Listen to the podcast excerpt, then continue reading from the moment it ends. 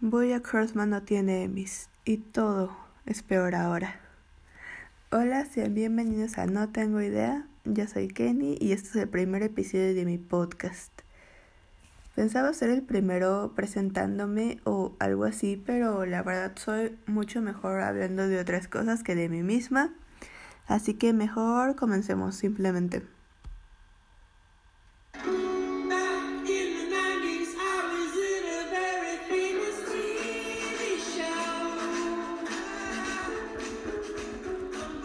Iba a decir que por la canción ya saben de qué hablaremos, pero lo puse en el título, entonces pues aquí es por algo. Entonces, el tema de hoy es sobre una de mis cinco series favoritas y estoy segura que es la favorita definitiva de muchos. Bojack Horseman, la mejor animación para adultos de la década de los 10 para mí, salvo, claro, tus mejores opiniones pero que lamentablemente no es tan reconocida como otras del género, como tal vez Rick Morty. Pero, ¿por qué pasa esto? Bueno, eso es algo que hablaré más adelante, pero por ahora puedo decir que Bojack no entra en los parámetros que todos asociamos cuando escuchamos animación para adultos. Obvio que tiene comedia escatológica, groserías, sexo y muchas drogas en realidad, pero esas características son muy poco y no son todo lo que la serie quiere representar. Entonces iniciamos no sin antes decir spoiler alert. Bojack Horseman es una serie creada por Rafael Bob Waxberg para Netflix en el año 2014 que nos narra la vida de un caballo ex actor frustrado que fue muy famoso en los años 90 debido a que fue protagonista de una sitcom, pero que actualmente es un adicto y autodestructivo que no tiene como razones para seguir. Entonces a lo largo de las seis temporadas podemos ver su camino de regreso al estrellato, así como el crecimiento de sus problemas psicológicos y emocionales y también los de toda la gente que lo rodea. Y con esta descripción creo que empiezo a entender un poco porque a mis papás no les gusta que vea estas cosas. Pero bueno, detalles. Hablemos para empezar del protagonista de esta serie, que nombra todo. Nuestro querido, tal vez, caballo de retosando. Tiene bastante tiempo que yo terminé la serie, o sea, a inicios del año cuando terminó yo también la terminé y aún no puedo decidirme si es un personaje que me gusta o que odio o que me cae bien o que me cae mal porque es de los protas más complejos que he visto en cualquier serie o película o lo que sea. No creo que cuente como un antihéroe y tampoco como su propio antagonista. Porque soy de la idea de que esta es de esas series que no tiene héroes ni villanos, buenos ni malos. Todos son personas que cometen errores que causan sus propios problemas. Él es alguien muy real sin dudas, porque pese a ser un caballo antropomórfico, yo lo siento más humano que otros personajes que sí lo son en otras producciones. Es alguien a quien cualquiera podríamos conocer en la vida real. Alguien con problemas en su infancia y con sus papás, que han ido afectando su salud mental día a día y llega a un punto de depresión del cual ya no hay vuelta atrás o es muy difícil salir de eso. Y siempre busca culpables por lo que le pasa, por su sufrimiento y nunca se hace responsable. Sinceramente, si alguien que me escucha se identifica con Buya que en algún aspecto, por más mínimo que sea, cuestionenselo y de ser necesario busquen ayuda profesional porque de ser como, ser como él no es cool y el objetivo que tuvieron los creadores con él no es que lo quieran imitar. Una de mis partes favoritas de la serie es cada que tenemos un flashback de su vida, desde en su infancia con sus papás, Beatriz y Butterscotch, que por cierto me encantan sus nombres. y también vemos sus momentos iniciales en la fama con Herbie y Charlotte que pues arruinó su vida de los dos, pero bueno. Y también vemos sus recuerdos con Sarah Lynn y los demás en Retosando. Me gustan porque podemos tener como que su perspectiva y empatizar hasta cierto punto con él. porque podemos ver que, o sea, sí es alguien muy horrible, porque nadie lo va a negar, pero podemos ver que no está tan mal que lo sea, porque sería un milagro que fuera una buena persona con todo lo que le pasó. Entonces podemos ver sus patrones de conducta y ver que cuando tiene a alguien decente en su vida, no sabe qué hacer y prefiere alejarlo antes que ser recíproco e intentar ser mejor. Ahorita me gustaría leer un poco de las personas principales que están en la vida de Boyack. No sé si sean buenas o no, eso ya depende del criterio de cada quien, pero me gustaría hablar sobre ellas. Comencemos con mi personaje masculino favorito, el señor Peanut Butter. Ay, lo amo. El perfecto ejemplo del positivismo tóxico que existe en muchas personas, como en esta Bárbara de Regil o Alegría de Intensamente, que ay, la odio. La gente que todo el tiempo quiere que estés feliz, aunque no sea correcto y para nada sano, y que fingen que no tienen problemas y que evitan la confrontación a toda costa. En lo personal, este es el tipo de gente que más me puede molestar, pero no sé por qué a Peanut Butter lo quiero tanto. Quizás porque en vez de ser alguien pesado y que cae mal, es tierno y carismático. Pienso que esa es la razón de que muchos no vean tóxicas sus actitudes y lo tomen como alguien perfecto. Pero, o sea, no es así. En realidad todos los personajes son lo más alejado de la perfección que pueden existir. Y con él lo podemos ver, por ejemplo, en el episodio de sus ex esposas, cuando van al Halloween de Bojack. Y es de mis favoritos en realidad donde muestran cómo a cada una las ha hecho súper infelices debido a que no las escucha y no les pone atención. Y resulta triste cuando se da cuenta de eso y dice que mujeres cool y felices se vuelven amargadas estando con él. Es triste, pero pues era cierto. es alguien uh, un poco narcisista porque pues todos lo aman, entonces hace que esté acostumbrado a eso y no espera menos de los demás. Y también conforme fue avanzando su edad, como fue famoso en los noventas, pues hizo que se quedara estancado en esa época y desarrolló un complejo de edad. Eso es algo que tiene en común con Boyack.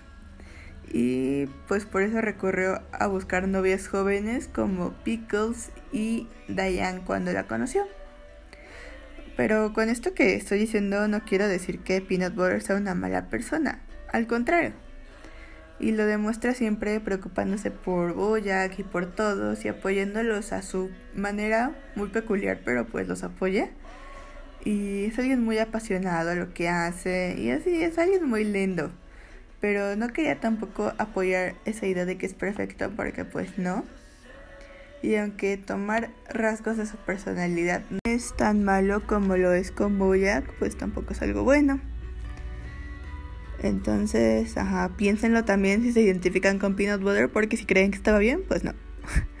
Pasemos ahora a hablar de la ya antes mencionada Diane, que es mi vietnamita favorita de toda la industria, junto con Lily de Modern Family. A las dos las quiero bastante. Y eso que me acuerdo que la persona que, por quien vi la serie me dijo que la odiaría a partir de que se separa de Peanut Butter en la quinta temporada. Pero es un personaje que me gusta mucho, la verdad. Más que nada porque es junto a Todd y esta Sarah Lynn quien se encuentra en una edad un poco más clave en su vida. Los otros como quiera ya están en sus 40, pero ella cuando va acabando la serie apenas va entrando en ellos.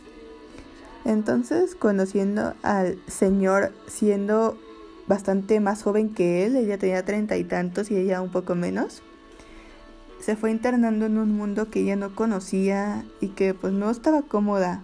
Entonces yo no la culpo por haberse vuelto un poco más cerrada y así porque, o sea, ella de por sí ya lo era, entonces no lo ayudó mucho el señor, porque ya dije antes que no las escucha. Entonces, Pobre Diane, yo sí, yo por ella. Es alguien demasiado importante en la vida de Boyack desde un inicio, porque, o sea, la contrata para ser su escritora fantasma en su autobiografía. Y podemos ver cómo él se va enamorando, entre comillas, de él e intenta impedir que se case sin éxito. Y es aquí cuando tenemos la peculiaridad de la relación entre Diane y Boyack. Lo lógico, teniendo en cuenta sus patrones de conducta de él hacia las mujeres, bueno, que en el primer capítulo no las conocíamos, pero las fuimos conociendo, hubiera sido que al no lograr que ella tuviera un interés romántico en él, la sacara de su vida y le dijera que la odia y ya. Pero no, lograron ser amigos. Sí, una clase muy tóxica e insana de amistad, pero pues amigos, más de lo que voy a que estaba acostumbrado. Y no es como que haya muchas relaciones sanas en esta serie de cualquier modo, entonces. Para mí lo mejor de este personaje es poder ver la evolución de su depresión y el deterioro de la confianza en sí misma, porque llegó al punto de ya no creer ser buena para lo único que nunca tuvo dudas de que lo era, escribir. Y aunque como ya dije, me aseguraron que la odiaría en el momento en que se divorcian en la quinta temporada, en lo personal fue cuando me encantó por el cambio que tiene al irse a Vietnam, cuando es el cuerno, que Peanut Butter engaña a Pickles con ella, su relación con el... Ay, no me acuerdo qué animal era. Bueno, con Guy, su aumento de peso y básicamente alejarse de todo lo que tuviera que ver con Hollywood.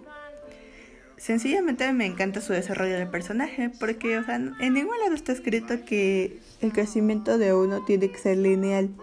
El de Diane es toda una montaña rusa y aún así es increíble.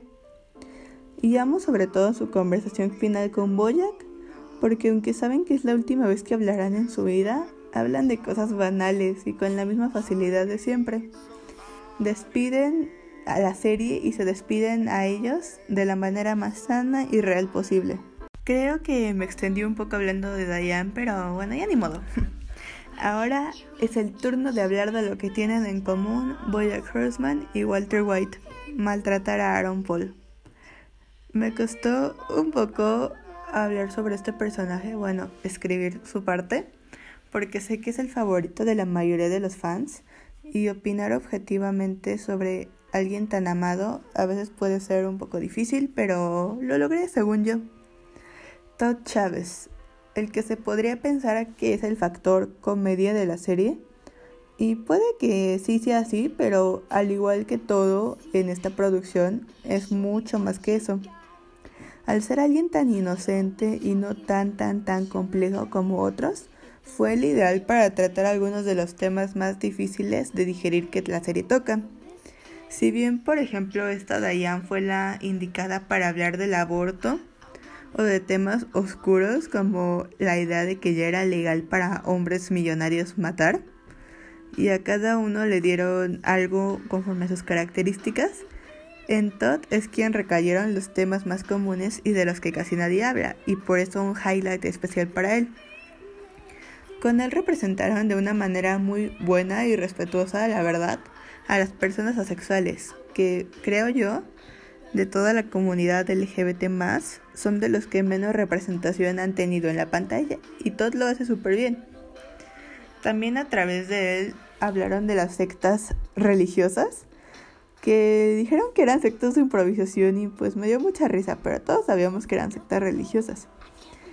Entonces, si se acuerdan ese capítulo, si Bojack no llega, Todd se hubiera ido con ellos en el barco y quién sabe qué le hubiera pasado porque si estaban bien locos. Entonces, todos sabemos que Todd se vio involucrado en situaciones muy random. El otro punto para el que es muy importante es porque en él se ve reflejada más que nadie la confianza y el cariño que todos van perdiendo hacia Bojack. Al principio es quien más cree en él y hasta lo admira, entre comillas, y tal vez es con quien más convivía porque pues vivían juntos. Pero conforme avanzamos las temporadas, se va independizando, hace sus propios proyectos y se da cuenta de que mientras más lejos esté de Bojack, mejor le va. Y uno de los momentos que más triste me ponen y de los que más me duelen en toda la serie es cuando Thor le dice, tal vez debo dejar de esperar que seas una buena persona, así no salgo lastimado cuando vea que no lo eres. Creo que fue en ese momento como cuando perdió todas las esperanzas con Bojack y decidió seguir adelante. Me gusta mucho su desarrollo, todo lo que logró por él mismo, aunque también su suerte tenía que ver porque siempre estaba en el lugar y momento correctos, pero logró mucho. Su final con su familia y su novia fue muy bonito, su novia me cae muy bien, pero aún así para mí no deja de ser triste que se perdiera su relación con Boyac. Pero pues sabemos que era necesario para ambos y también su conversación final no me gusta tanto porque es un poco banal, pero pues igual ya no ya no hablaban, entonces se agradece. Entonces sí, Tot, todos lo amamos bastante. Ok, prosigamos a hablar un ratito de mi hermosa y preciosa gatita rosa, que es la que más sufrió de todos y la que menos se lo merecía. Sí tengo pruebas y no tengo dudas. Y puede que me altere un poco porque traigo el coraje atorado desde hace tiempo, así que una disculpa de antemano. Ok, Princess Caroline es el personaje más noble, trabajador y leal de todos. Nadie apoyó más al malagradecido de Bojack que ella, literalmente desde que se conocieron. Que por cierto, las escenas de ellos recordando cuando eran más jóvenes me dan mucha risa porque vemos que él no nota ni le importa todo lo que Princess Caroline hace por él. Ella mueve cielo y tierra porque él esté bien y él ni siquiera se inmuta. Además de que lo apoya cuando no se lo merece, que es el 90% de las ocasiones pero es la muestra ideal de que cuando amas a alguien no dejas de hacerlo nunca. Con el tiempo el amor se transforma y como el de Prince se convierte en un amor amistoso, pero siempre quieres lo mejor para esa persona y haces todo lo que esté en tus manos para verla feliz. Mi parte favorita de ellos dos es cuando se quedan en el restaurante Elefante y Boyack le dice que sí la ama, al menos tanto como puede amar a alguien, aunque nunca sea suficiente para nadie. El episodio de Ruthie es mi favorito si hablamos de los capítulos que se centran en ella, tanto porque es uno de los episodios con un formato diferente y experimental, como por lo que sucede en él, porque la vemos tener uno de los peores días de su vida y deja de lado por un momento su papel de representante perfecta y se permite confesarse humana. Y como ya dije hace rato, a cada personaje le dieron los temas difíciles conforme a su personalidad. Entonces, claramente, a Princess fue a quien recurrieron para hacer la mayoría de la sátira y crítica a la industria hollywoodense. Tocó temas como lo horrible que es la vida para los becarios allá. Incluso hay un capítulo en el que los becarios se rebelan porque no les pagan lo suficiente y no tienen buenas condiciones de trabajo y esto lo hicieron porque pasó en la vida real en Hollywood y pues fue como su manera de apoyarlos. También cuando ya tiene una posición alta, se enfrenta a cosas como el nepotismo o la falta de compromiso de la gente a la que representa, como Boyack claramente. También algo con lo que creo yo muchas fans de la serie pueden empatizar con ella es en cuanto adopta a Ruthie, a la verdadera, y no se siente capaz de equilibrar su vida laboral con su vida de mamá. Me parece alguien súper icónica y un gran ejemplo para quienes pasan por algo así en la vida real. Si Sarah Lynn no existiera, sin duda Princess Caroline sería mi personaje favorito de toda la serie. Su final con Yuda me encanta porque siempre lo shippeé, de hecho son mi único ship en la serie. Y si bien como con todos aquí no está bien del todo querer imitar su personalidad, es un icono para las mamás solteras trabajadoras y es de lo mejor de todo Boya Crossman. Y bueno, una disculpa si me explayo un poco con los personajes principales, pero me parecía importante explicar porque creo que son tan increíbles. Podría seguir por horas hablando de cada uno de los personajes y secundarios y ocasionales, porque todos, desde Hollyhock hasta la actriz de teatro dramático Margot Martindale, son excelentes y vale la pena tomarse el tiempo de hablar de ellos.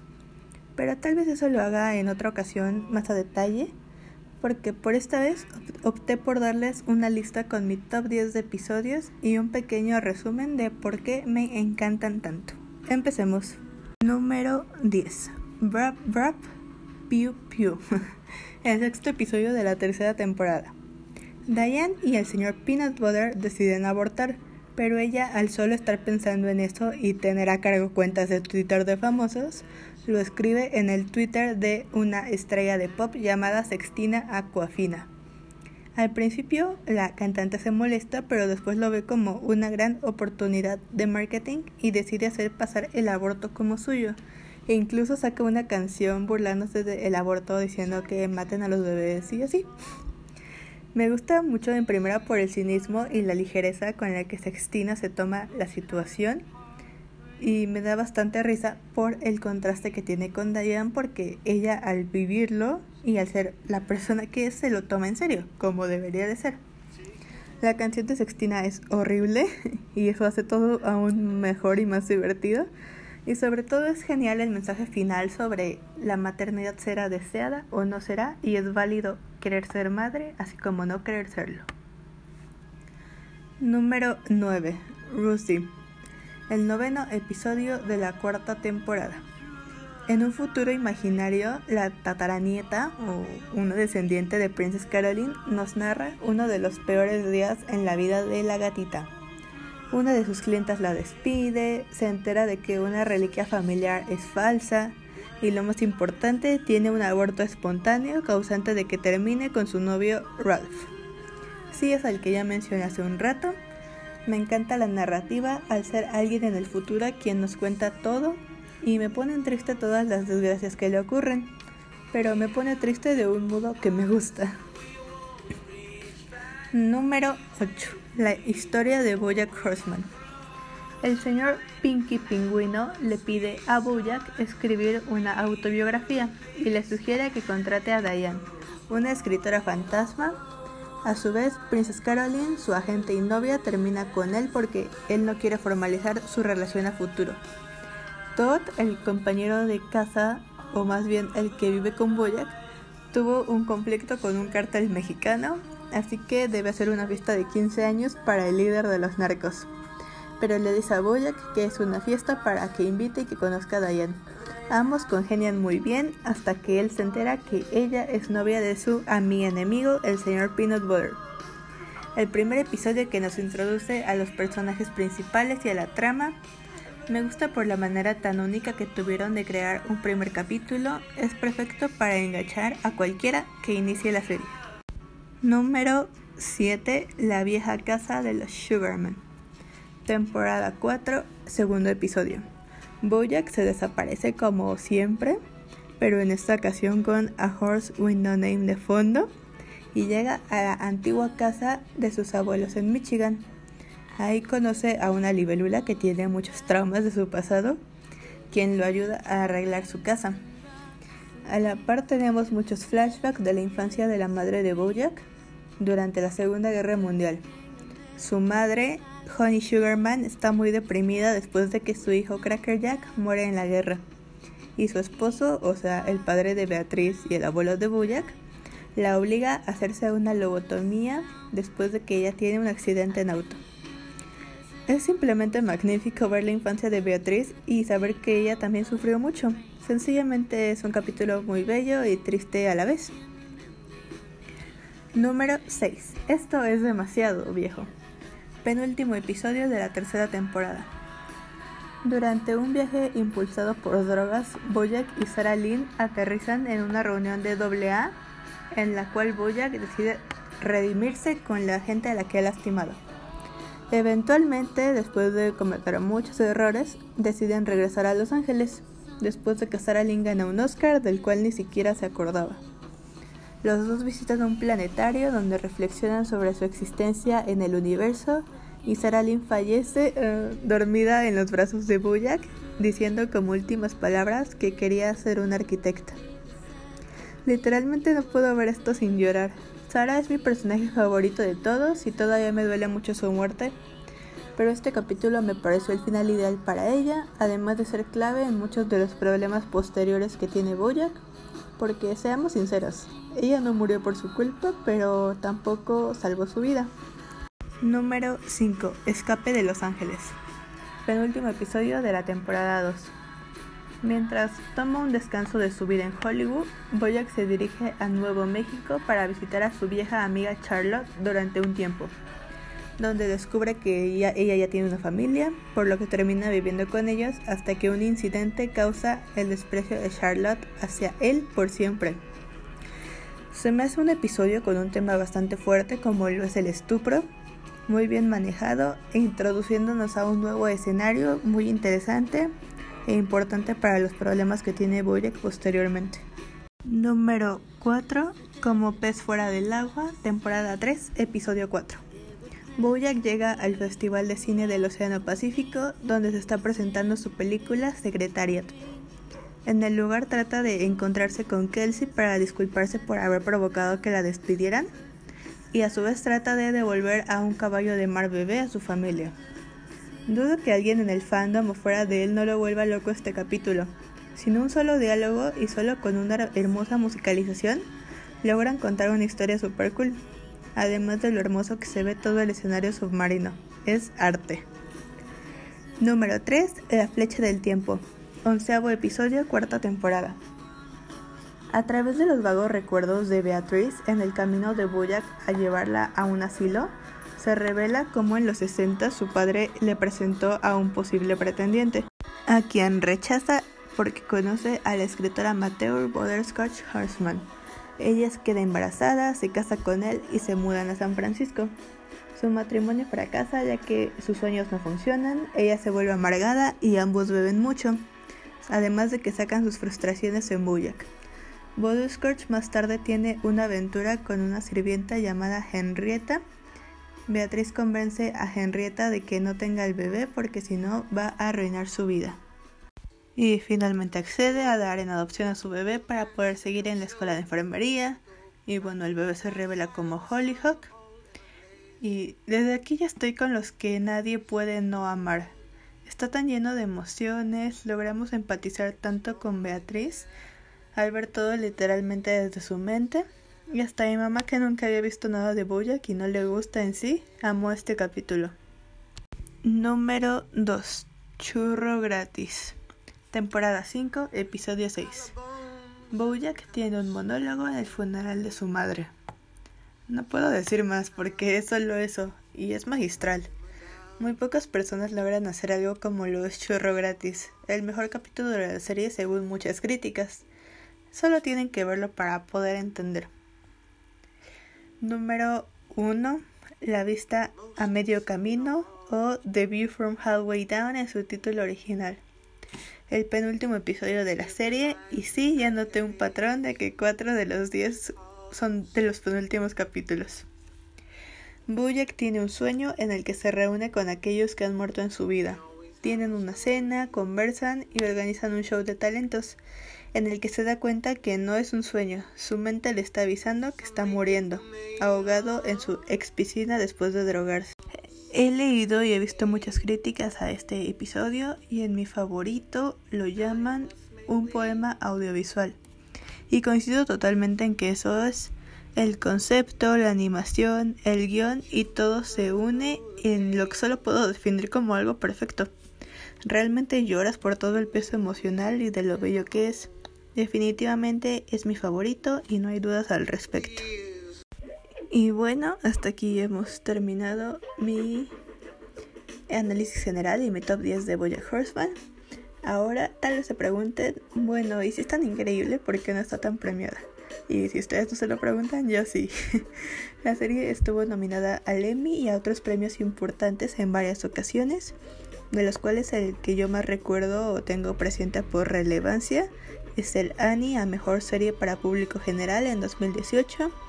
Su última nominación fue este año, justamente en los Emmy, por el episodio The View from Halfway Down, perdiendo contra Ricky Morty. Entonces la pregunta es por qué no ganó la mayoría de las veces.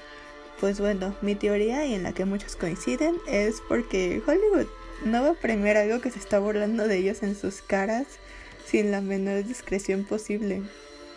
Creo yo que ya muy ofendidos tienen que estar de tener que nominarlos y verlos en los premios. Todos sabemos que muchas veces en todo este tipo de galas no gana lo correcto, como por ejemplo Toy Story 4 no merecía más el Oscar que Klaus. Hay que alegrarnos cuando sí se reconoce el arte, pero tampoco hay que esperar mucho de ellos, ¿saben? Los semi nunca merecieron a Boyack y no todo lo premiado es lo mejor necesariamente. Y bueno, eso fue todo por mi parte en este día, tarde o noche. En verdad te agradezco que me hayas escuchado, espero te haya gustado hasta que fue mi primera emisión. Si fue así, te invito a que me agregues a tus favoritos, que me recomiendes en tus preciosísimas redes sociales y estés al pendiente de mi próximo episodio. Si no te gustó, realmente dudo que hayas llegado a esta parte. Y si sí, pues qué masoquista eres, pero se te agradece también. Que tengas un hermoso día, toma mucha agua y no consumas sustancias nocivas para la salud. Bye.